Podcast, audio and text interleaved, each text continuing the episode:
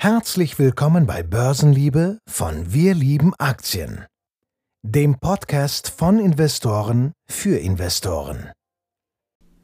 Und damit herzlich willkommen zu unserer neuen Podcast-Folge hier bei Börsenliebe, inzwischen Folge 26. Und heute nehme ich nicht alleine auf, sondern mit dem Sven zusammen. Ich werde euch da gleich einfach in die Audiodatei reinwerfen und seid da nicht überrascht. Das ist ein bisschen anders als sonst. Und zwar haben wir es dieses Mal auch für YouTube aufgenommen, also nicht nur jetzt ähm, hier für Spotify oder Apple Music sondern ihr könnt das Ganze auch auf YouTube anschauen. Das heißt, wenn ihr das lieber als Video sehen möchtet, ich packe euch auch den Link ähm, für die Videodatei dann in die Show Notes. In diesem Sinne, ich wünsche euch jetzt viel Spaß beim Podcast und ja, genießt das Ganze.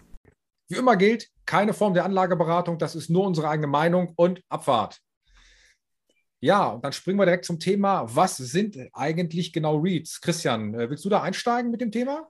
Ja, kann ich gerne machen. Also REITs sind im Endeffekt einfach nur eine besondere Form von, ich sag's mal ganz plump, Immobiliengesellschaften. Das kann man im Endeffekt aufteilen auf zwei Klassen, einmal Equity und einmal Mortgage REITs. Und ähm, Equity und Mortgage REITs unterscheiden sich dadurch, dass Equity REITs im Endeffekt nur aus Immobilienvermögen besteht oder nennen wir es Immobilienvermögen das vermietet wird. In, ich denke, 90 Prozent der Fälle werden es gewerbliche Immobilien sein. Das ist in vielen Ländern auch Voraussetzung für einen REIT. Ähm, und bei Mortgage REITs, da geht es quasi um Schuldverschreibungen, die im Zusammenhang mit Immobilien stehen, soweit ich da informiert bin. Ähm, also quasi, die haben nicht physisch diese Immobilie im Portfolio, sondern die handeln oder die vergeben ähm, oder verdienen ihr Geld damit, dass sie eben solche Kredite vergeben beziehungsweise im Portfolio halten und dafür dann die Zinszahlung entsprechend bekommen. Vielleicht ganz Was? wichtig, ja was wir jetzt ein bisschen unterschlagen haben an der Stelle. Es gibt auch noch Hybrid-Reads, äh, die eine Mischung aus beiden sind, aber das ist so verschwindend gering. Aber ich wollte dich jetzt nicht unterbrechen, Christian. Führ erstmal noch zu Ende aus. Nee, alles gut. Ich glaube, wir können dann schon eigentlich auf die ähm, nächste Seite übergehen. Dann kann ich das vielleicht noch ein bisschen besser erklären gerade eben bei REITs, die haben quasi den Vorteil, sie als Gesellschaft sind steuerbefreit. Das bedeutet, sie bezahlen, wenn wir jetzt mal in Deutschland bleiben, keine Körperschaftssteuer. Wenn ich jetzt oder wenn wir beide eine GmbH hätten und da wären Immobilien drin äh, und die würden Mieteinnahmen generieren, dann müssten wir die mit ungefähr 30 Prozent äh, versteuern oder tendenziell manchmal auch 15, je nachdem, wie man das gestaltet, aber das ist jetzt erstmal egal. Ähm, und ein REIT hat quasi den Vorteil, dass der Staat sagt, nee, du musst mir keine keine Steuern zahlen, ähm, aber du musst an deine Anteilseigner ähm, 90 Prozent deines handelsrechtlichen Jahresüberschusses ausschütten. Ähm, und so bekommt der Staat quasi dann doch Geld und zwar über die entsprechende Kapitalertragssteuer. Dementsprechend haben REITs auch hohe Dividenden, also pflichtgemäß, weil sie es ja müssen. Ansonsten verlieren sie ihre Steuerfreiheit. Und ähm, ja, ähm, Sven, ich weiß nicht, jetzt habe ich schon viel gesagt. Du kannst gerne noch den Rest von den Besonderheiten jetzt übernehmen, ähm, ja, dass ähm, nicht nur ich das Ganze vorstelle. Das ist vielleicht auch so ein Punkt, was bei REITs immer sehr verwirrend ist, ne? weil regelmäßig werden ja die Dividenden hin und her und kreuz und quer gebucht und es kommen immer die Fragen, warum ist meine Realty Income Stack oder sonst was Dividende auf einmal weg und dann wieder da? Das hat einfach mit diesem Steuerthema zu tun. Sobald quasi der, das Geschäftsjahr des REITs zu Ende ist, wird eben geguckt, wie sind tatsächlich die einzelnen Dividenden zu versteuern. Und dann kommt es eben zu diesen, ich sage es jetzt einfach mal laienhaft, Korrekturbuchungen an dieser Stelle. Ja. Ähm, genau, ansonsten genau das Thema Mortgage REITs. Darauf wollte ich nochmal besonders eingehen. Ähm, Christian hat es ja schon so schön gesagt, die einen investieren in Eigentum, besitzen die Immobilien, die anderen in eben diese Schuldverschreibungen. Und gerade Mortgage REITs, ich sage erstmal meine Meinung dazu, ich bin auch gespannt, was Christian, was du dazu sagst. Mortgage REITs sehe ich persönlich sehr kritisch. Die haben in der USA schon für eine kleinere Finanzkrise, ich meine in den 80ern gesorgt und eben zuletzt auch für die große Finanz, für die große Bankenkrise, weil einfach viele von diesen Hypotheken, von diesen Verschuldungen, von eher Schuldnern mit, ähm, ähm ich sag mal, geringer Bonität, mit hohem Risiko zusammengebündelt worden sind, dann war das Ganze auf einmal, ich sage mal, aber ganz vereinfacht gesagt, ein sichereres Paket und das wurde eben vielfach gehandelt und da haben eben auch diese Mortgage Suites ordentlich dran mitgearbeitet mit den Hypotheken. Für mich ein undurchsichtiges Geschäftsmodell. Ich sehe das persönlich sehr kritisch und bei vielen von diesen Mortgage Suites haben wir eben auch zwei Komponenten, die zusammenkommen. Das heißt, sinkende Kurse. Moment, ich muss meine Hand andersrum halten, äh, so rum, dass man es richtig sieht. Ja, ist egal, ich zeige es nicht mit den Händen. Die, wir haben sinkende Kurse, wir haben sinkende Dividenden absolut gesehen, haben vielleicht noch bei 5 Euro angefangen, am Ende noch bei 1 Euro. Und die Dividendenrendite ist nur hoch, weil Kurs und Dividende halt stetig gemeinsam sinkt. Ähm, für mich sind das Konstrukte so ein bisschen zum Kapitalverbrennen mit hohem Risiko. Das heißt, wer da investiert, ähm, guckt euch das genau an, versteht, was ihr da tut. Äh, ich bin da eher vorsichtig. Christian, ähm, sehe ich das zu eng? Ähm, also grundsätzlich muss ich sagen, ich habe mich noch nie ganz, äh, also vor diesem Podcast jetzt mit diesen ähm, speziellen Mortgage Reads befasst. Also dementsprechend würde ich sagen, hast du wahrscheinlich dich damit deutlich intensiver befasst als ich und hast dementsprechend wahrscheinlich auch einen, tieferes, einen tieferen Einblick und eine bessere Meinung, äh, beziehungsweise kannst dir besser eine Meinung dazu bilden. Und wo ich dir auf jeden Fall zustimme, ist, dass das Ganze oft undurchsichtig ist. Vielleicht um das Ganze noch zu erklären, ähm, dass man das versteht, wie es damals zu dieser Krise gekommen ist. Im Endeffekt hat man gesagt gehabt bei einer Bank, man hatte verschiedene Schulden von verschiedensten Gläubigern oder eben, ja, also man hatte quasi Forderungen gegenüber nicht so bonitätsvorhandenen Kunden, ja, um das mal freundlich auszudrücken. Und man hat jetzt quasi gesagt, wenn ich jetzt eine einzelne Forderung gegenüber dem habe, dann ist es ja sehr riskant. Aber jetzt nehme ich einfach 100 Forderungen zusammen, gebündelt in ein Paket und verkaufe das weiter. Und dann habe ich ja quasi wie beim Aktienportfolio meine, mein Risiko gestreut auf verschiedene ähm, Assets in Anführungszeichen. Und so ist das Ganze dann natürlich irgendwann in die Luft geflogen, weil nur weil ich jetzt 100, 100 quasi Forderungen zusammengebündelt habe, die eigentlich ähm, ohne Bonität dastehen, habe ich natürlich kein sicheres Produkt. Und dadurch hast du natürlich auf alle Fälle recht, dass das Ganze für Außenstehende, die gerade mit der Thema, ähm, mit der Thematik Bilanzierung und ähm, auch Schuldverschreibung sich nicht wirklich auskennen, das auf jeden Fall ähm, ein kritisches Thema ist. Wo mir aber ein bisschen was im Widerspruch ist, wenn ich, es richtig informiert bin, macht Main Street Capital ja auch diese Schuldverschreibung wenn ich es jetzt richtig weiß, das sind ja auch ein Read. Und bei denen äh, läuft es, glaube ich, relativ gut. Also ich glaube, der Kurs ist relativ stark gelaufen in den letzten Jahren. Und dementsprechend gehe ich mal davon aus, also reine von meiner Meinung jetzt und von der Recherche zu diesem Podcast, ähm, dass es auch hier einfach zu differenzieren gilt, ähm, wem man da sein Geld anvertraut, also welcher Read ähm, welche Schuldverschreibung hat und denke auch, dass man da differenzieren muss. Aber grundsätzlich bin ich jetzt auch eher, wenn dann Freund von diesen Equity Reads. Da würde ich jetzt ganz leicht korrigieren. Also Main Street Capital ist eine BDC, eine Business Development Company, also ein Risikokapitalgeber. Das heißt, da ist es ja noch ein bisschen anders. Das heißt, sie vergeben quasi ähm, Risikokapital an Unternehmen. Können wir vielleicht mhm. auch mal einen Podcast zu machen. Aber du hast natürlich recht. Ähm, einige Mortgage Suites, einige wenige laufen tatsächlich auch gut. Aber das sind wirklich sehr wenige und die Vielzahl, ich hatte mir da mal eine Auswertung gemacht mit irgendwie 30, 40 Stück, haben eben diese sinkenden Dividenden in absoluter Höhe und dazu die sinkenden Kurse. Ähm, dazu kommt eben auch, dass das steigende Zinsumfeld natürlich schwierig ist, weil es eben die Gewinne von den Mortgage REITs reduziert. Ähm, aber ich glaube, damit genug zum Thema Mortgage REITs. Ähm, ja. Wir gucken uns einfach, ich selber beschäftige mich viel mit REITs. Ich verstehe das bei Mortgage REITs auch nicht genau das Geschäftsmodell und durchblicke die Zahlen nicht. Deswegen lasse ich da die Finger von weg. Und Christian und ich wollen uns deswegen heute auch hier nur Equity REITs angucken, weil es einfach ja ein durchsichtigeres und leicht verständliches Geschäftsmodell ist. Ähm, zu den Besonderheiten noch. Ein wichtiger Punkt ist eben das Thema Schulden. Wer in Immobilien investiert, wer private Immobilie besitzt, weiß das. Man nimmt immer nur einen kleinen Teil Eigenkapital und einen größeren Teil Fremdkapital. Und deswegen ist eine Besonderheit, wo man immer darauf achten muss bei den REITs, auch die Verschuldung. Ähm, Christian, wollen wir noch kurz auf das Thema deutsche REITs eingehen? Denn deutsche REITs müssen ja einen sehr hohen Eigenkapitalanteil haben. Ähm, der muss, ja. Moment, also ich, ich glaube, das hätte ich jetzt nachgucken können, ähm, weil hier rechts von mir liegt mein Steuergesetz, ja. Also ich habe ja heute Morgen schon fleißig gelernt. Könnte ich kurz mal nachgucken, aber ich meine, es waren 45 Prozent, oder? Ja. Ähm, 55 Prozent vom handelsrechtlichen REIT-Eigenkapital und das berechnet sich nochmal ein bisschen anders als das normale handelsrechtliche Eigenkapital, wenn ich es jetzt richtig im Kopf habe. Und das ist natürlich auf jeden Fall eine Sicherheit für Anleger in dem Zusammenhang, weil auch wenn jetzt Eigenkapital so eine Kennzahl ist, die, glaube ich, ein bisschen ähm, altmodisch ist, gerade für viele Investoren, weil sie sagen, ja, Eigenkapital wird ja auch gemindert durch Aktienrückkäufe, was bei REITs jetzt eher selten ist äh, ist es auf jeden Fall schon eine Sicherheit, wenn ich weiß, da steckt auch wirklich bilanzielle Substanz hinter. Und ähm, ich glaube, in Amerika ist diese Eigenkapitalquote deutlich niedriger als für ein REIT. Deutlich niedriger, ja. Und ich glaube auch bei, bei deutschen Aktiengesellschaften, die nicht in REIT-Form sind, wie Vonovia, ist die ja, meine ich, deutlich niedriger. Ne?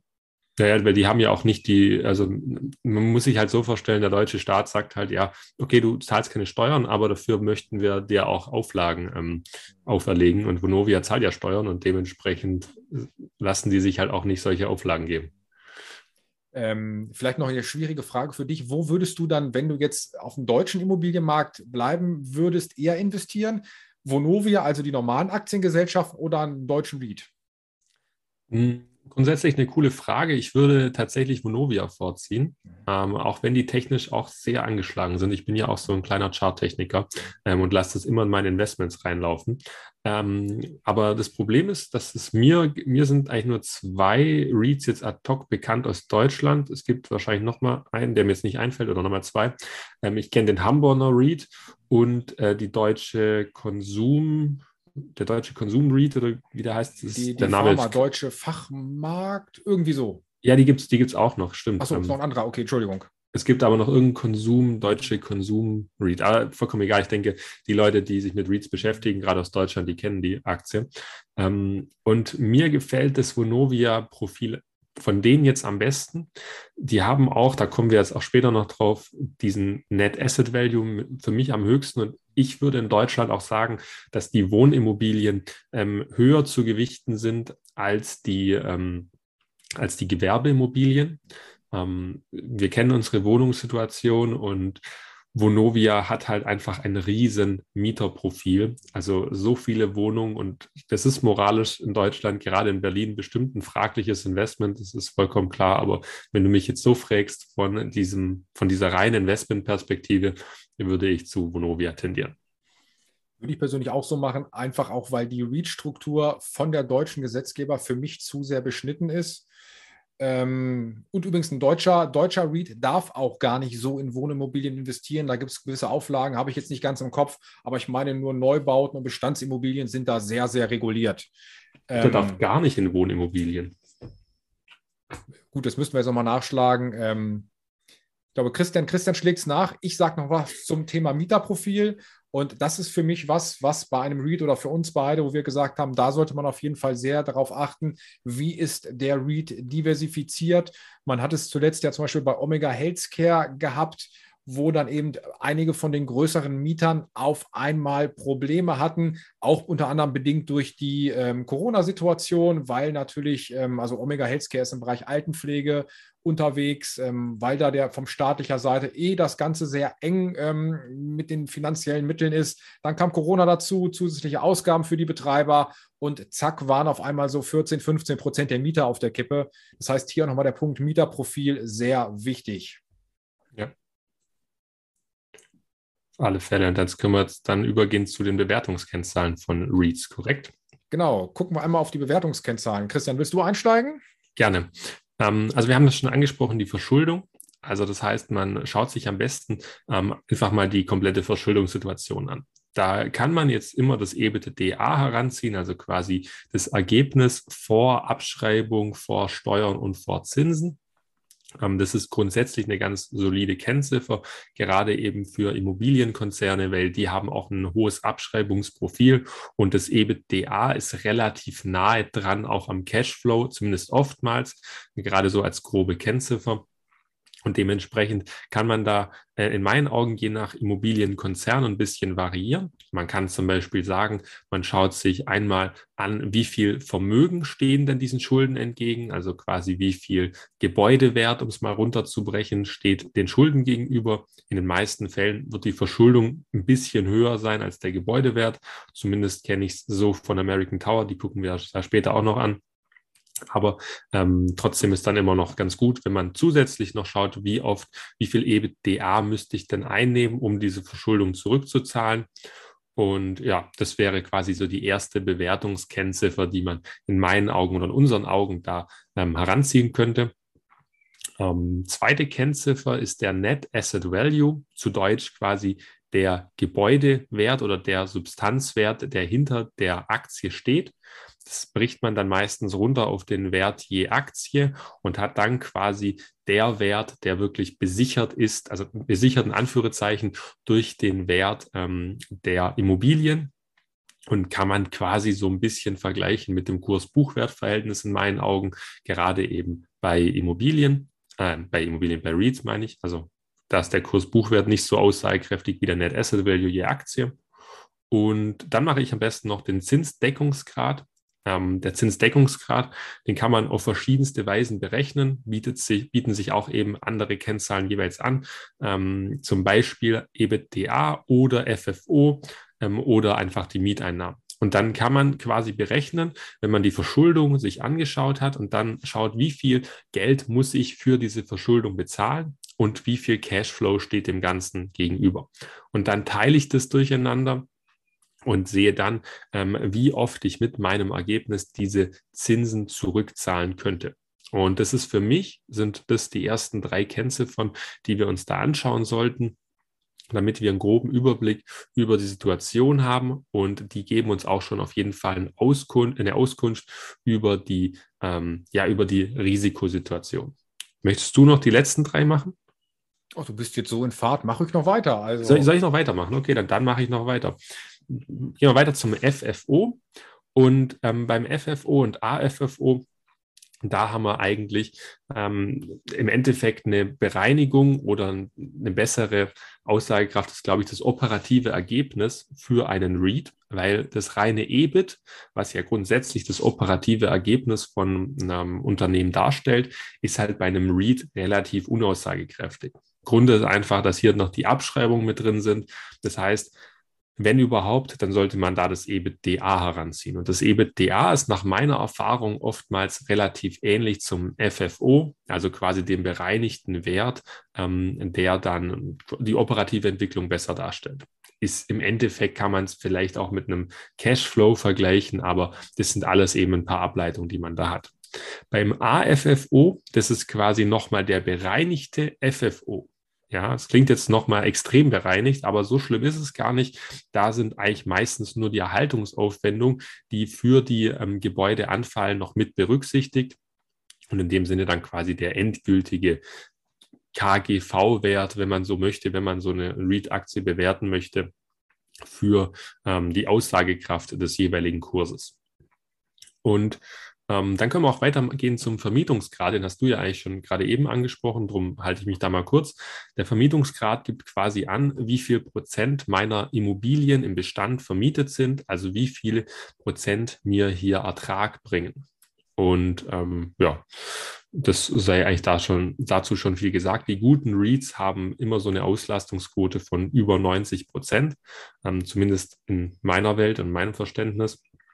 Und äh, Price AFFO oder FFO habe ich ja eigentlich gerade eben schon beim FFO erklärt, brauche ich jetzt, glaube ich, nicht wiederholen. Genau, quasi ja das KGV der REITs, wenn man so, wenn man so nennen genau. will. Ne? Perfekt. Ja, Christian, vielen Dank dafür. Da merkt man wieder, dass du vom Fach bist und quasi die Lehrbuchdefinition, ja, im Prinzip immer parat hast. Finde ich immer wieder beeindruckend. Sehr gut. Ja, vielen Dank. Ähm, ja, dann würde ich sagen, ähm, wir haben uns ja, wollten jetzt nicht nur bei der Theorie bleiben, sondern haben gesagt, wir suchen uns einfach auch mal vier Reads aus. Ja, ähm, wir fangen mit Realty Income an, dem bekanntesten Monatszahler, The Monthly Dividend Company, haben sich den Titel ja auch sichern lassen. Und wir werden euch jeweils immer so ein bisschen erstmal so eine Einführung geben, was macht das Unternehmen, dass man da mal grob ein Gefühl fürs Geschäftsmodell bekommt und dann nochmal auf einzelne Kennzahlen schauen. Ja, hier bei Realty Income, man sieht es eben, es ist ein REIT im Bereich Retail, also im Bereich Einzelhandel. Und dafür stellen sie die Unternehmen, äh, die, die, die Gebäude dar. Und man sieht es eben auch schon an den Schwerpunkten hier ähm, von den Kunden.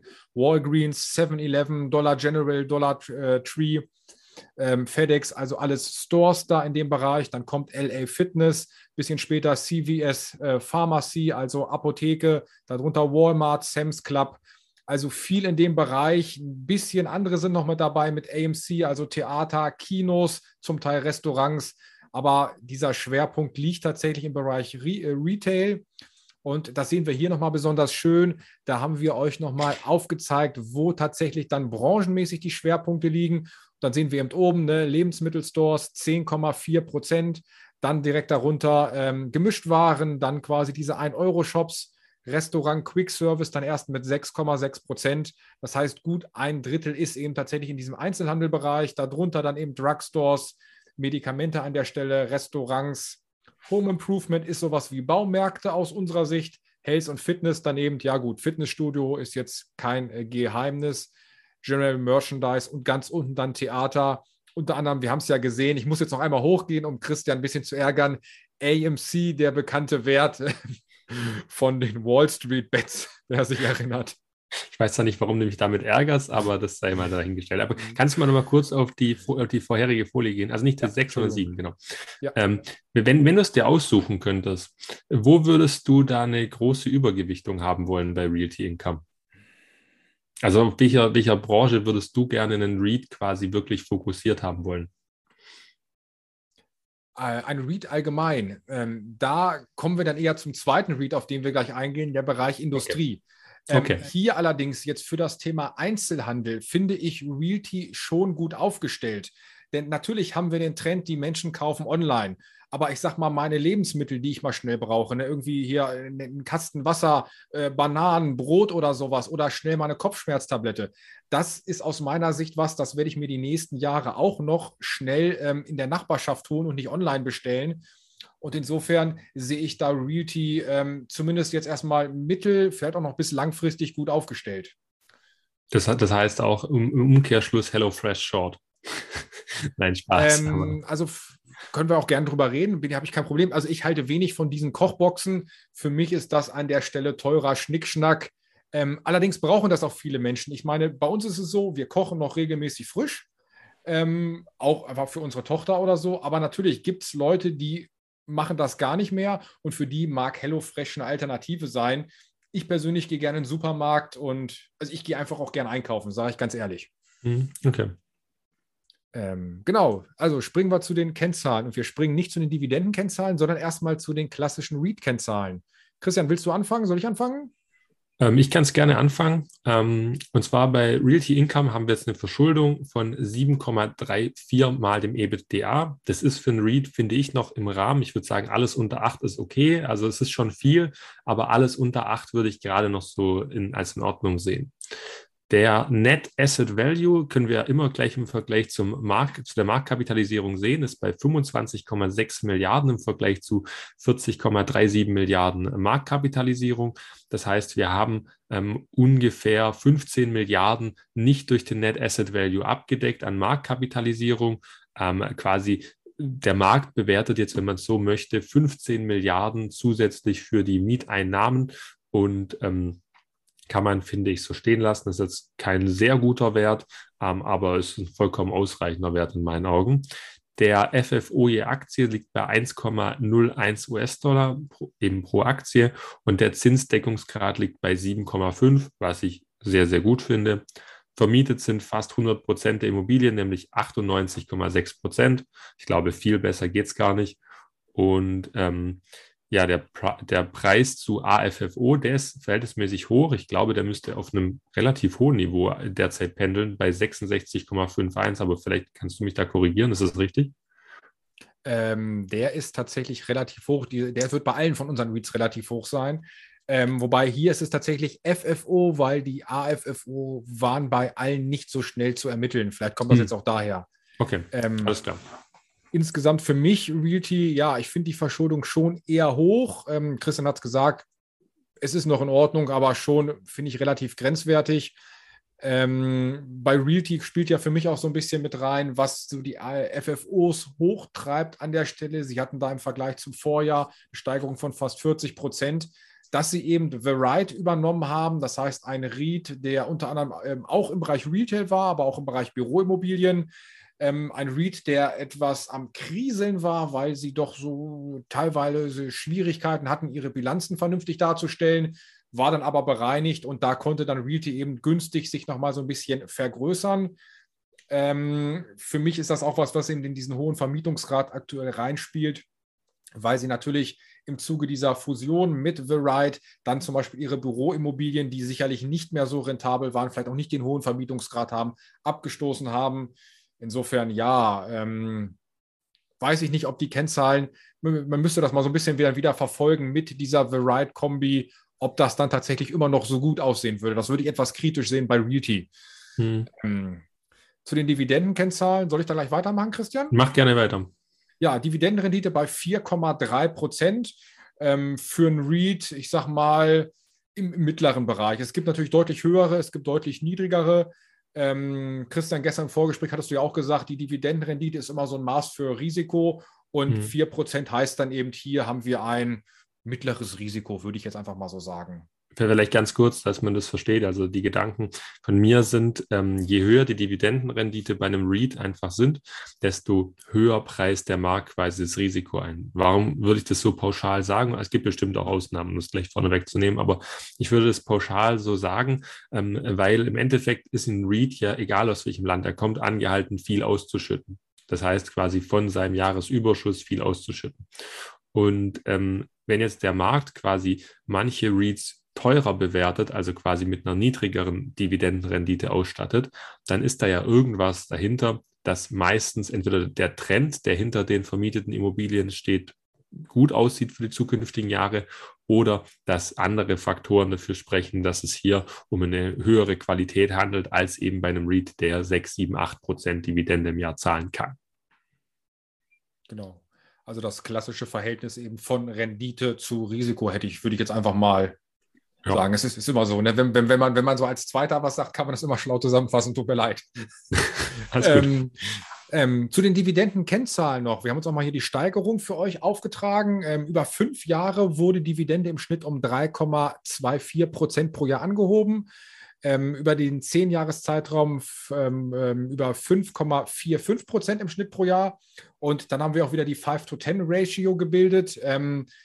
Von mir kennen das einige, ich möchte hier aber noch mal kurz erklären. Wir teilen einfach diesen Fünfjahreswert durch den Zehnjahreswert und erhalten dann so, so in etwa ein Gefühl dafür, ist das gleich geblieben, ist es langsamer geworden oder ist, ist die Dividendenerhöhung schneller geworden? Und hier alles unter 1 sagt uns eben, es ist langsamer geworden und mit 0,6 dann doch etwas deutlicher.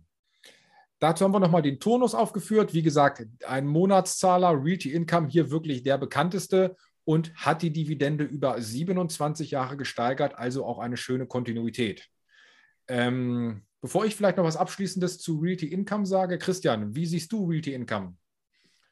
Ja, grundsätzlich muss ich sagen, um mir dann abschließende Meinung zu bilden, fehlt mir wahrscheinlich noch ein bisschen die Tiefe. Ich finde es grundsätzlich gut, dass Sie so viele, ähm, so viele, ich sag mal, Trends in diesem, in dieser Region der Geschäfte abbilden. Also gerade eben was Lebensmittel angeht, ist glaube ich auch noch, dass das ein ähm, relativ gutes Investment ist. Ähm, also dass man hier noch ordentlich Geld aus den Mietern äh, ausschlagen kann, weil eben ich nicht sehe, dass diese Trends von den ähm, realen Lebensmitteleinkäufen, wie du es jetzt auch gesagt hast, dass die markantlich zurückgehen. Ähm, vielleicht über die nächsten 10, 15 Jahre, okay, aber nicht in den nächsten vier, fünf Jahren.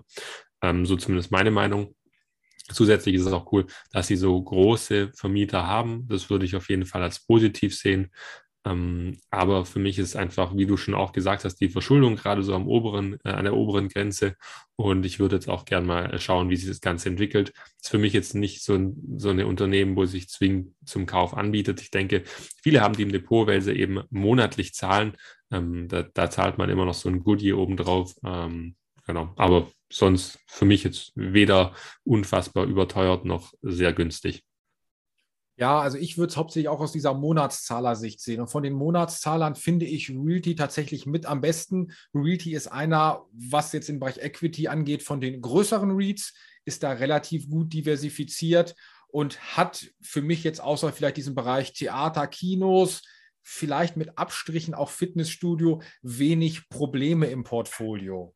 Ähm, Verschuldung hast du gerade auch schon gesagt, Christian. Ja, ein bisschen mit, mit Bauchschmerzen, mit, mit Zähne zusammenpressen kann man das so akzeptieren. ich persönlich würde bei Realty auch noch so ein bisschen Potenzial sehen, dass man eben aus diesem Merger mit The Right an der Stelle nochmal Synergien ziehen kann. Ich selber habe sie im Depot, ähm, würde aber momentan auch zu dem Preis meine Position da nicht mehr ausbauen. Wie gesagt, keine Anlageberatung. Christian, du hast sowieso nur einen Read im Depot und den verraten wir später, ne? Ja. Ich glaube sogar als nächstes, oder? Äh, nee, leider nicht. Wir haben es ein bisschen ungünstig okay. aufgebaut. Das heißt, erst kommen meine beiden Reads und dann deine beiden. Alles gut. Aber da kennt man, merkt man wieder, dass der Profi das nicht so richtig gemacht hat. Du machst das halt öfter als ich, Christian.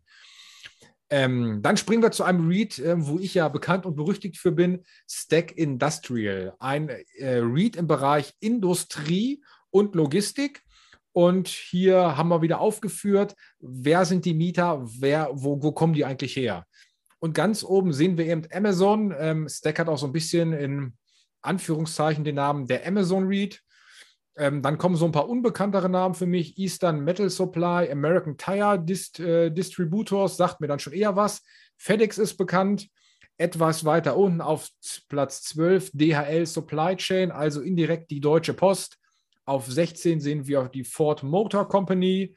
Dann sehen wir zum Beispiel noch Packaging Corp of America, sagt mir dann persönlich auch wieder ein bisschen mehr. Schneider Electric ist, glaube ich, Schneider, Schneider selber ist, glaube ich, aus Frankreich, Christian, ja, oder? Ja, ja. Ist das eine französische Gesellschaft? Und dann hier noch Costco, Wholesale, also auch bekanntere Namen dabei. Aber hier auch ein Read, der deutlich lokaler mit kleineren Anbietern zusammenarbeitet. Ähm, wo ist also der Schwerpunkt bei Stack Industrial? Das sehen wir hier dann im Bereich Industrien. 10,8 Prozent Airfreight, also Luftfracht und Logistik. Darunter direkt 8,3 Prozent ähm, Container und Verpackung. Und damit ist klar, der Schwerpunkt liegt hier im Bereich der Logistik. Autokomponenten darunter, dann Trading Companies und Distributors. Auch so ein bisschen in den Bereich, auch Commercial Services geht für mich so leicht in den Bereich Logistik mit rein. Also da haben Sie natürlich schon Ihren Schwerpunkt hauptsächlich gewerblich B2B, Business to Business mit diesem Schwerpunkt Logistik. Christian, ja. willst du hier was ergänzen oder soll ich gleich weiterspringen? Nee, ich kann da eigentlich gar nicht viel ergänzen, weil du eigentlich schon alles erzählt hast. Ja. Vielleicht nochmal, nee, wobei das sage ich am Abschluss, warum ich diesen Read dann so interessant finde selber. Ähm, springen wir mal weiter. Jetzt funktioniert gerade was nicht. So, jetzt hier die Kennzahlen für Stack Industrial. Christian, willst du vorlesen? Soll ich vorlesen? Soll ich was sagen? Ja, macht lieber du die. Ich meine, du kennst dich mit, der, mit dem Unternehmen deutlich besser aus als ich. Ja, also Verschuldung hier 5,15. Ähm, ich sage mal, das wäre ja fast schon für eine normale Aktie gut, da wäre es schon ein kritischer Wert, aber 5,15 ist tatsächlich für ein REIT eine sehr, sehr niedrige Verschuldung.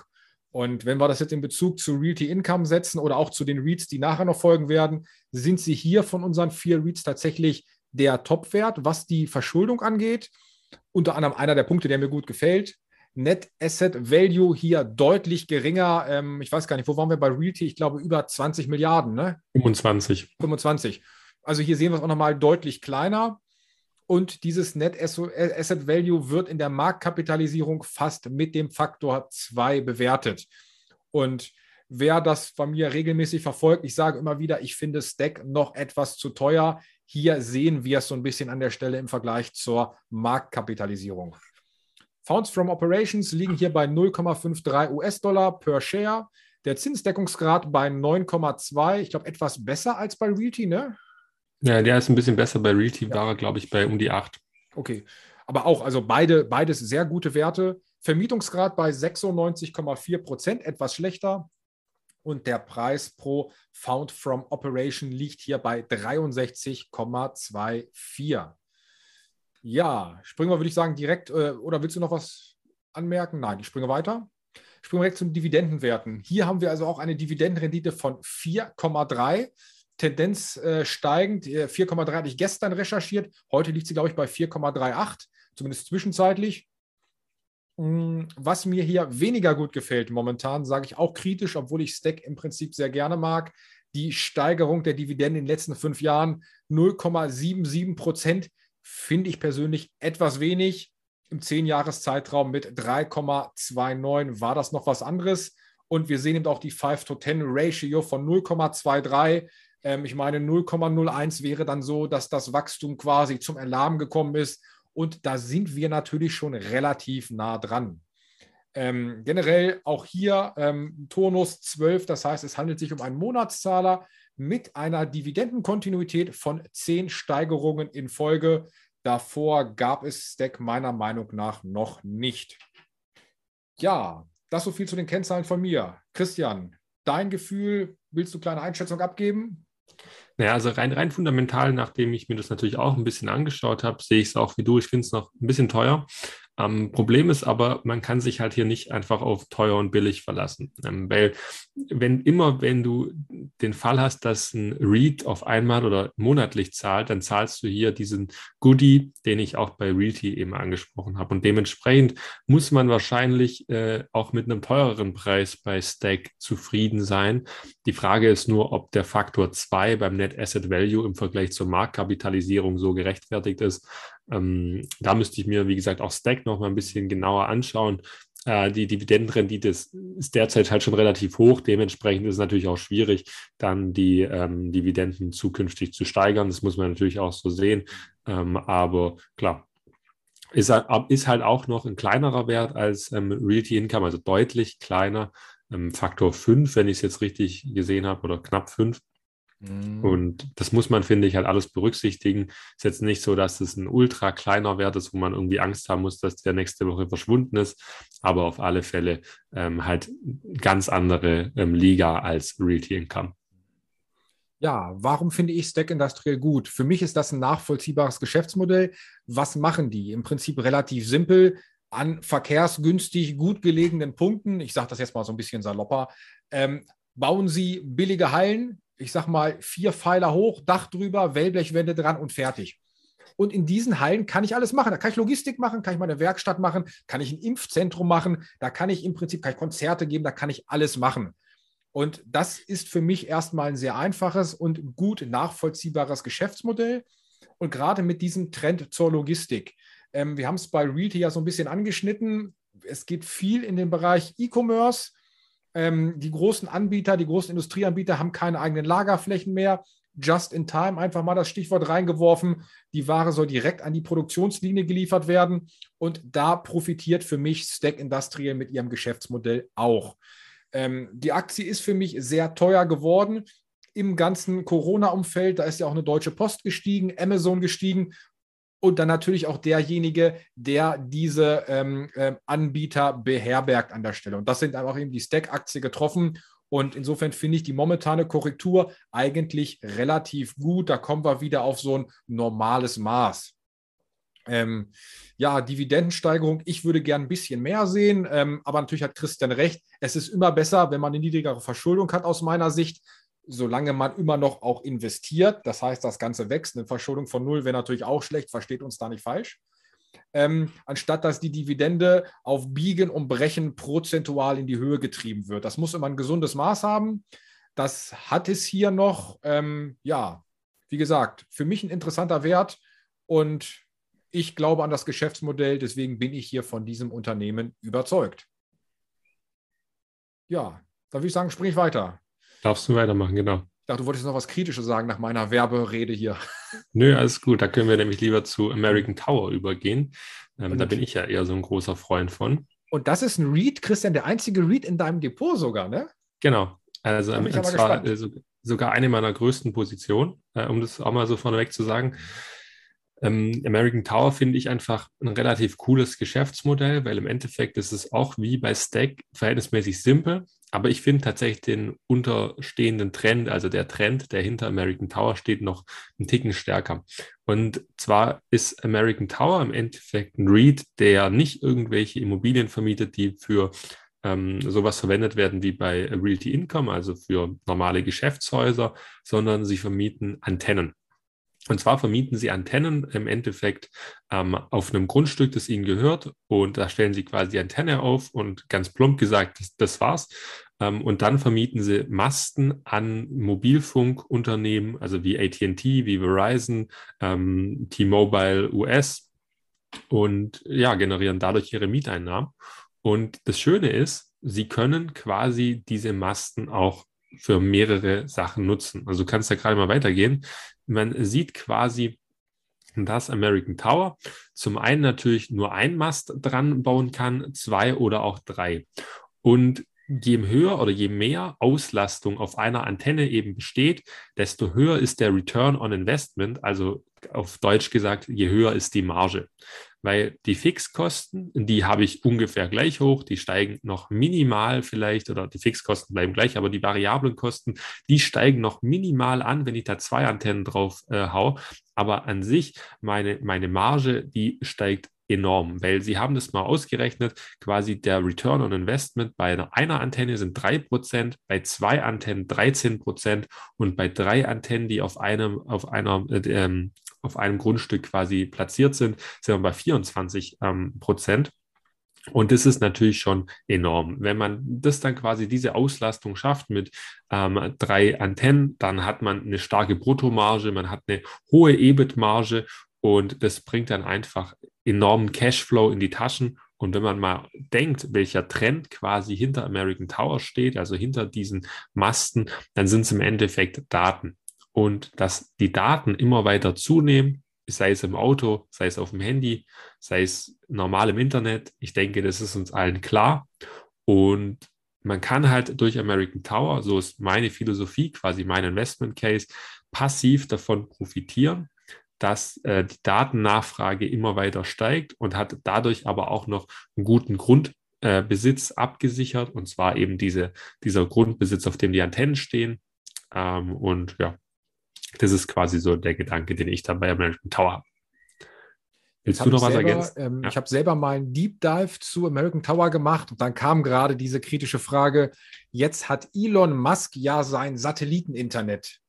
Ähm, mir persönlich macht das wenig Sorgen. Ich sage auch gleich nochmal, warum. Wie siehst du das mit dem Satelliteninternet? Ist das tatsächlich eine Konkurrenz für American Tower?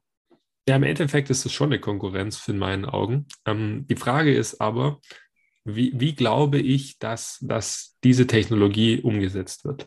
Wird die quasi die, die, die Antennen komplett ersetzen oder wird die zusätzlich ähm, dazu sein? Und die Frage ist dann, auch wenn ich sage, die wird die ersetzen, dann muss ich mir als Investor natürlich die Frage stellen, glaube ich, dass, äh, dass das für alle gleich erschwinglich sein wird oder glaube ich, wie, wie schnell glaube ich, dass die Umsetzung ist? Weil im Endeffekt kann man auch einen Schritt weiter gehen und nicht nur sagen, Elon Musk ist hier ein großer Konkurrent, sondern auch Mynaric. Mynaric, die haben ja auch diese Technologie mit der Datenübertragung im Internet, mit Laserstrahlen, wo dann in Sekundenbruchteilen ähm, quasi eine riesen Datenmenge übertragen werden kann.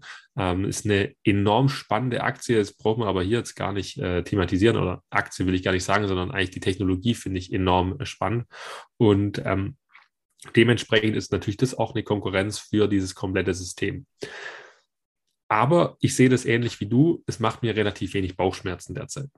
Vielleicht ist es in fünf oder zehn Jahren anders, aber derzeit ist es einfach Fakt, dass diese ganzen Mobilfunkverträge, dass wahrscheinlich auch noch die Daten, die wir im Auto haben ähm, und nicht von Tesla sind, jetzt über ähm, Antennen laufen müssen. Und das sind dann oftmals die, die wir von American Tower oder auch Crown Castle, glaube ich, heißt der Konkurrent von American Tower gerade in den USA. Ähm, da werden die größten Daten in den nächsten fünf Jahren nach meinem Verständnis drüber laufen.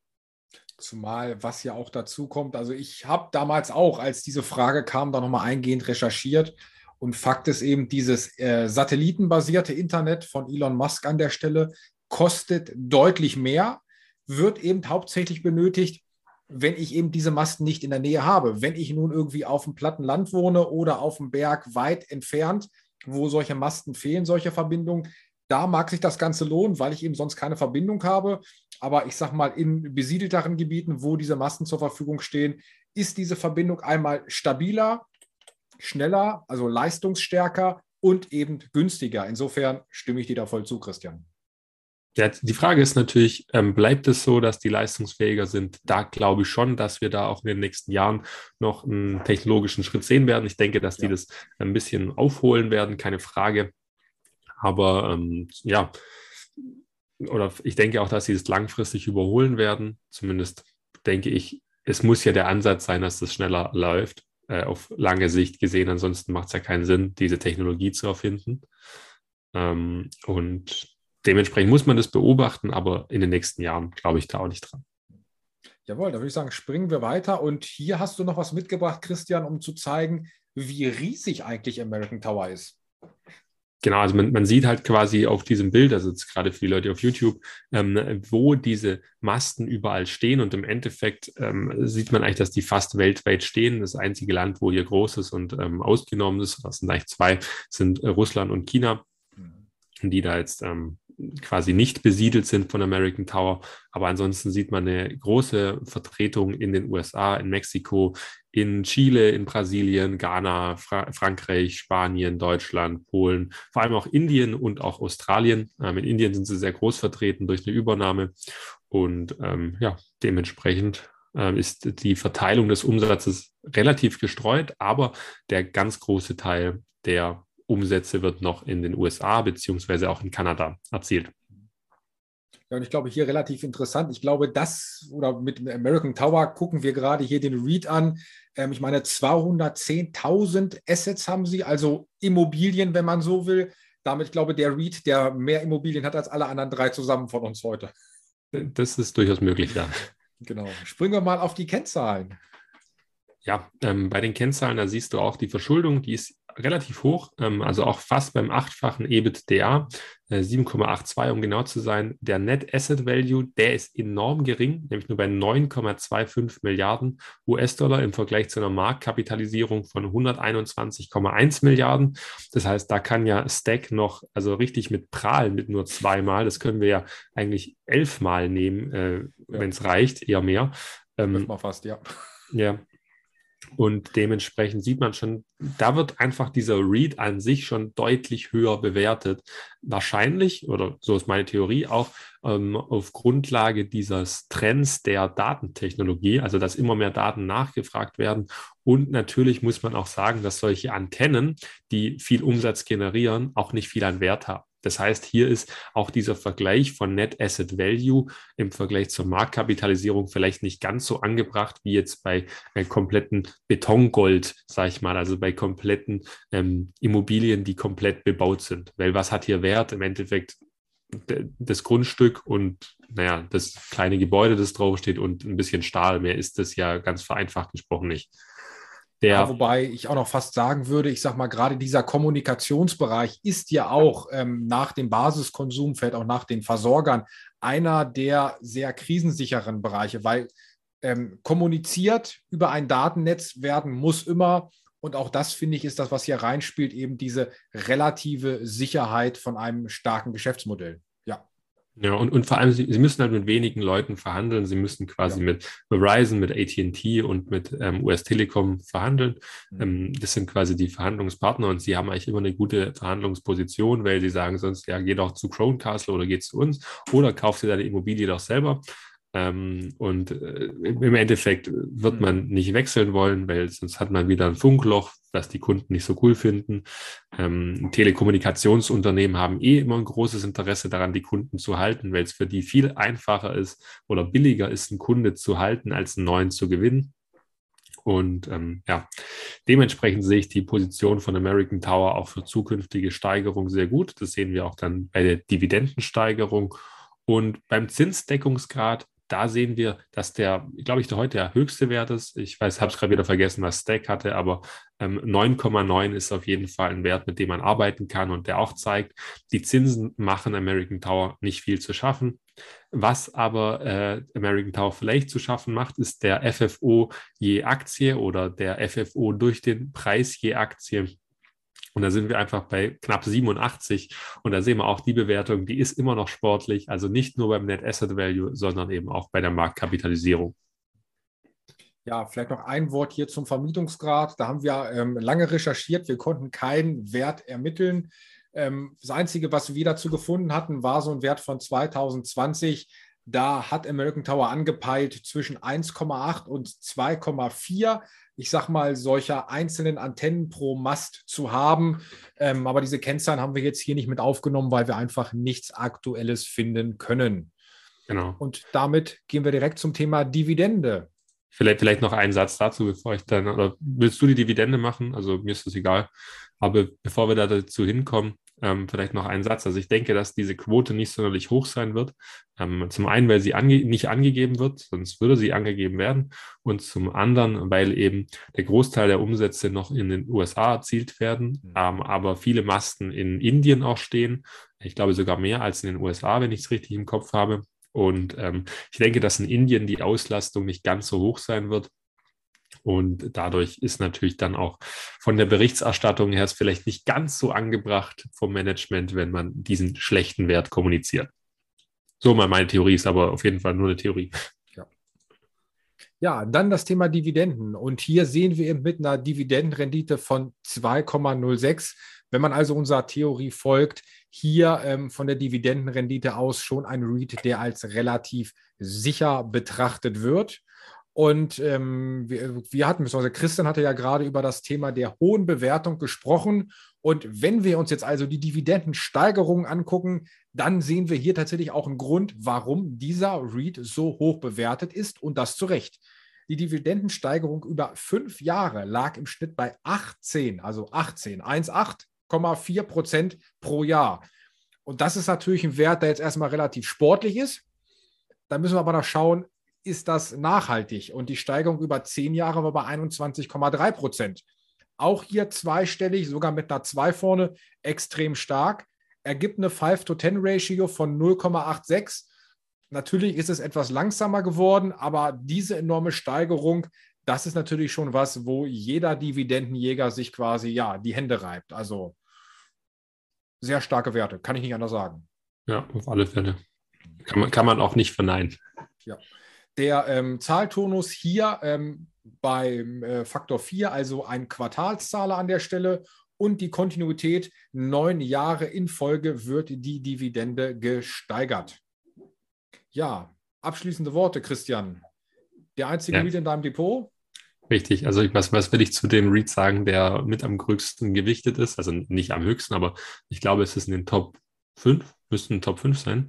Ähm, und dementsprechend bin ich für American Tower relativ bullish.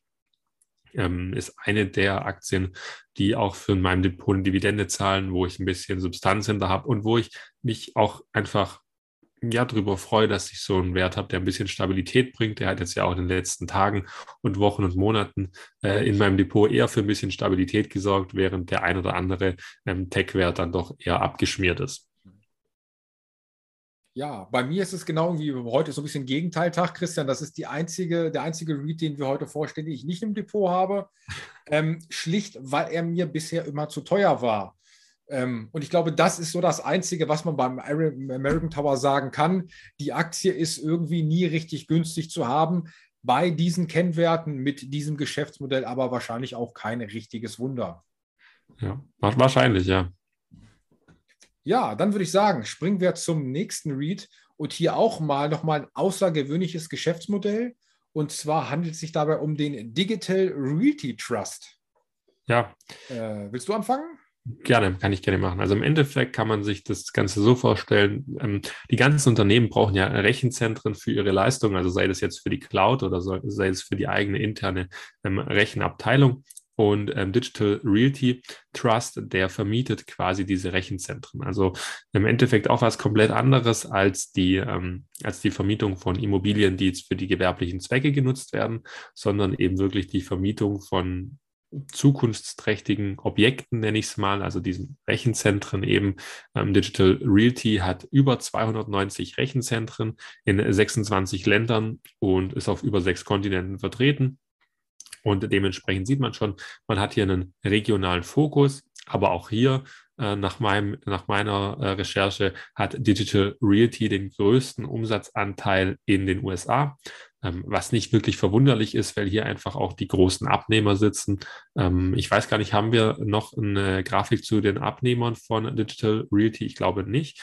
Ähm, aber ich weiß, dass dazu auf jeden Fall IBM gehören, beispielsweise, die ihre Rechenzentren zum Teil von Digital Realty beziehen.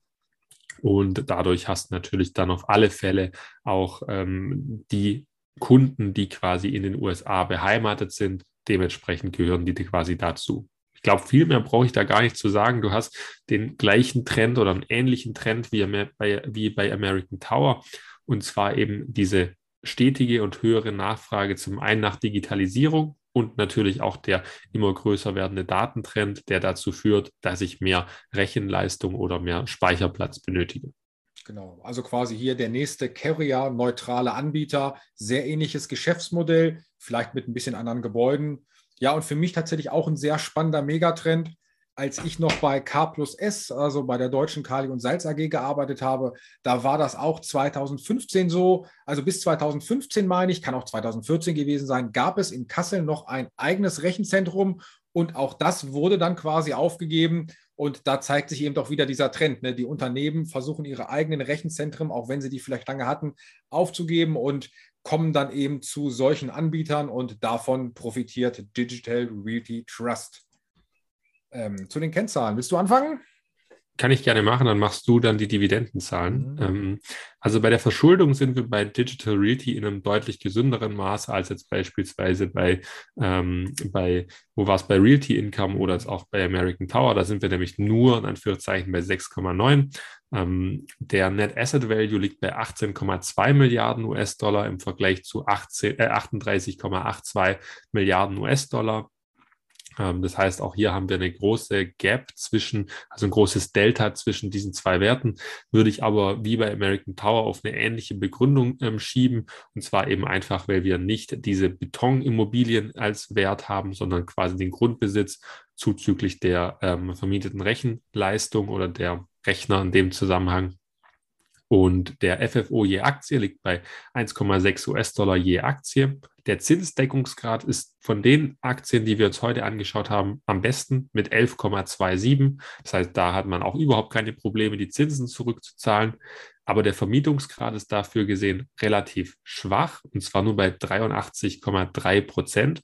Liegt aber auch daran, dass man es nicht komplett mit eben normalen Immobilien vergleichen kann, sondern einfach, dass man diese ähm, Rechenleistung quasi auch auf Reserve haben sollte, nach meinem Verständnis, falls beispielsweise bestehende Kunden ihren, ihr Budget erweitern möchten, dann sollte man ein gewisses, ja, ein gewisses Restbudget an Vermietungsgrad haben. Und ähm, das ist wahrscheinlich ein bisschen überbesetzt bei Digital Realty, keine Frage. Aber ähm, trotzdem sollte man das im Verhältnis sehen. Der Preis zum FFO liegt bei 83,6, also auch verhältnismäßig hoch, was aber auch daran liegt, dass die Aktie in der Vergangenheit relativ gut gelaufen ist und eben äh, auch ja, in einem recht modernen Geschäftsumfeld tätig ist und da, da, damit natürlich auch gewisse zukünftige Fantasie mit einspielt. Und ja, ich glaube, viel mehr brauche ich dann gar nicht zu Digital Realty sagen von den Kennzahlen.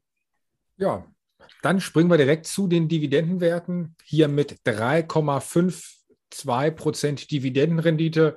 Ja, als etwas sichereres Geschäftsmodell bewertet als als Stack oder als ähm, Realty Income, wenn man das so nennen will. Hm, schöne Steigerungswerte hier auf jeden Fall. Etwas schlechter als bei, oder was heißt etwas schlechter, um den Faktor 4 schlechter als bei American Tower, aber mit einer Dividendensteigerung von 5,66 Prozent pro Jahr im Fünfjahreszeitraum finde ich ein sehr guter Wert, über 5 Prozent. Steigen über 10 Jahre bei 5,28 Prozent. Und auch die 5-to-10-Ratio ist schön mit 1,07, also nah an 1. Das Wachstum ist hier sogar noch etwas, äh, hat sich etwas beschleunigt von der, ähm, ähm von der Dividende im Fünfjahreszeitraum, aber insgesamt sehr konstant. Also schöner, solider, zuverlässiger Wert hier. Ähm, Turnus ist auch ein Quartalszahler, zahlt also viermal im Jahr Dividende und die Kontinuität liegt bei sieben, äh, 17 Steigerungen in Folge. Ja, sehr ordentlich an sich. Ja. Ja, dann wollen wir hier auch noch mal ein kleines Fazit ziehen, dann Gesamtfazit. Christian, wie findest du den Digital Realty Trust? Ich finde ihn grundsätzlich extrem spannend. Ähm, ich frage mich ein bisschen, ob die Bewertung gerechtfertigt ist, weil als ich heute das Ganze recherchiert habe, habe ich mich gefragt, ähm, profitieren sie wirklich so stark von diesen zukünftigen Trends oder werden doch eher die alten Bekannten, also diese, die auch diese ähm, Rechenleistung quasi vermieten, also diese Cloud-Services wie AWS von dem Trend profitieren? Das konnte ich für mich noch nicht so ganz final beantworten. Ich glaube zwar schon, dass Digital Realty auch viele Mittelständler oder sonst sonstige Unternehmen äh, bedient, die da ähm, ja, die, die, die Nachfrage eher bei denen suchen. Aber ich kann mir halt auch gut vorstellen, dass von diesem richtigen langfristigen Trend nur die Großen profitieren, also Alphabet, äh, Amazon, ähm, von mir aus auch noch Alibaba, wobei ich bei Alibaba ein Fragezeichen hintersetzen würde, oder auch natürlich Microsoft, die mit Azure da eine extrem starke Lösung haben. Und die gehören logischerweise nicht zum Mieterprofil, äh, nach meinem Verständnis. Und dementsprechend würde ich das ein bisschen in Frage stellen. Aber von den Reads an sich für mich wahrscheinlich der zweit- oder drittspannendste, je nachdem, ob ich jetzt Stack davor stelle oder nicht. Ja, natürlich stellst du Stack davor. Nein, also Spaß beiseite. ähm, ja, ich sehe es ähnlich wie du, Christian. Ähm, Sie sind beim Megatrend Digitalisierung auf jeden Fall dabei. Ähm, Digitalisierung, Big Data und Co., wie auch immer, was wir da alles mit reinnehmen wollen. Ähm, natürlich mit dem Problem der Kampf gegen die großen Anbieter. Ähm, ich glaube aber, der Markt ist so groß, es wird auch immer was für kleinere geben im schlimmsten Fall vielleicht mal eine Übernahme von Digital Realty, weil ich sage mal, die Auslastung mit ähm, etwas über 83 Prozent ist ja erstmal da. Das heißt, es sind Kunden da. Und ich persönlich denke auch, sie haben sich hier den Luxus äh, gegeben, etwas größer zu bauen, weil ähm, ich sage mal, die Rechenleistung der Datenhunger ja tendenziell eher noch steigt. Ähm, ja, von der, von der Gesamtbewertung her relativ interessant. Ähm, natürlich auch etwas höher bewertet. Ähm, ja, ich habe sie im Depot, weiß gar nicht, was ich noch dazu sagen soll. Also ich bin eigentlich auch vom Geschäftsmodell überzeugt.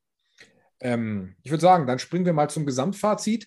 Jetzt sieht man uns, gut, jetzt die Podcast-Hörer sehen es nicht, aber die Zuschauer bei YouTube sehen uns jetzt in voller Größe nochmal. Ähm, Christian, wie sieht es mit dir aus? Äh, willst du irgendwann noch weitere Reads bei dir ins Depot holen? Ja, das wird sich dann zeigen. Ich denke, was bei mir vielleicht in Betracht kommen würde, wäre so ein Digital Realty Trust, aber nur dann, ähm, wenn die sich noch ein bisschen korrigieren oder wenn sich das Ganze eben auch technisch anbietet. Also ich habe es ja schon einmal erwähnt gehabt, ich bin auch jemand, der immer in seinen Investments noch diese technische Analyse mit einfließen lässt, um da einfach alle für mich möglichen Punkte zu validieren. Ähm, so fallen nämlich viele Aktien schon raus und ich glaube allgemein, dass es auch bei REITs ähm, ein großer Faktor ist, dass man nicht alles kauft, was für einen jetzt interessant klingt, sondern einfach auch nach strikten Kriterien vorgeht. Und wenn man, wenn ich da schon so mit der technischen Analyse quasi so einen Filter habe, bin ich da immer schon ganz froh, dass ich da nicht alles unbedingt kaufen will oder möchte. Und ähm, grundsätzlich kann ich es mir also trotzdem sehr gut vorstellen, mal ein REIT nochmal zu kaufen. Aber da muss sich einfach auch die Chance ergeben. Und dann habe ich gar kein Problem damit, noch einen anderen Read aufzunehmen. Ja, was, jetzt überlege ich, was ich noch abschließend sagen soll. Also ich finde alle vier interessant. American Tower würde ich mir grundsätzlich vielleicht nochmal einen etwas kleinen Preisrückgang wünschen. Da würde ich tatsächlich dann auch eine Position da eröffnen. Grundsätzlich würde ich momentan aber auch ähm, also ich meine, klar, bei, wir bei Wir lieben Aktien nutzen alle die geballte Power von der technischen und der fundamentalen Analyse kombiniert. Ähm, Christian lacht gerade, die ähm, Podcast, für die Podcast-Zuhörer sage ich mal, was ich gerade gemacht habe. Ich habe quasi dann das mit beiden Händen nochmal so symbol, äh, symbolisiert. Ähm, ich persönlich würde momentan zumindest bei Stack trotz der Korrektur noch nicht nachkaufen, weil wir eben noch aus meiner Sicht in der laufenden Korrektur im Abwärtstrend sind. Ähm, genauso bei Digital Realty sind wir, meine ich, meiner Meinung nach immer noch im Abwärtstrend in der Korrektur. Bei Realty und American Tower habe ich es ehrlich gesagt momentan nicht im Kopf. Äh, American Tower ist auch noch so ein bisschen in der Korrektur auf alle Fälle. Ähm, Digital Realty gucke ich mal kurz. Ähm, ich glaube, die sind relativ neutral, wo ich die heute Mittag angeguckt habe. Ja, also ja, es geht. Also je nachdem, welcher Zeiteinheit man ist, ist es schon abwärts, beziehungsweise eigentlich, eigentlich auf dem Wochenchart ist es abwärts und dementsprechend hast du recht, sind noch abwärts gerichtet. Ich sag mal, falls es passen würde, könnten wir das ja mal bei Wir lieben Aktien, ne? also unbedingt den Instagram-Account nochmal checken, zumindest alle von YouTube. Die Podcast-Hörer haben es ja, ähm, machen es ja sicherlich sowieso regelmäßig. Vielleicht können wir da nochmal die technischen Einordnungen in den nächsten Tagen von allen vier posten. Und dann hat man das nochmal so ein bisschen vor Ort präsent. Ja, Christian, ich glaube, dann sagen wir erstmal, ich sage erstmal dir vielen Dank quasi für die Einladung zum Podcast. Ja, in dem Fall danke ich für die Einladung hier auf YouTube. wir nutzen es ja so ein bisschen doppelt. Und ähm, ich sage mal, wenn ihr Interesse habt, dass wir uns nochmal vielleicht so eine Branche tiefer angucken, ähm, mit einzelnen Aktien mit dazu, wir könnten nochmal gerne was zum, mehr zum Thema REITs machen. REITs gibt es ja in verschiedensten Varianten. Schreibt uns das gerne, wo auch immer, auf welcher Plattform als Feedback und dann kommen wir sicherlich darauf zurück. Genau, in dem Sinne, macht's gut. Ciao, genau. ciao, schönen Tag noch. Ciao, tschüss. Wenn du Spaß daran hast, Aktien von spannenden Unternehmen zu kaufen und von deren Erfolg zu profitieren, dann bist du hier genau richtig. Alleine und im Dialog sprechen wir regelmäßig über interessante Investmentchancen an den Finanzmärkten. Besuche auch unsere Homepage unter wir-lieben-aktien.de.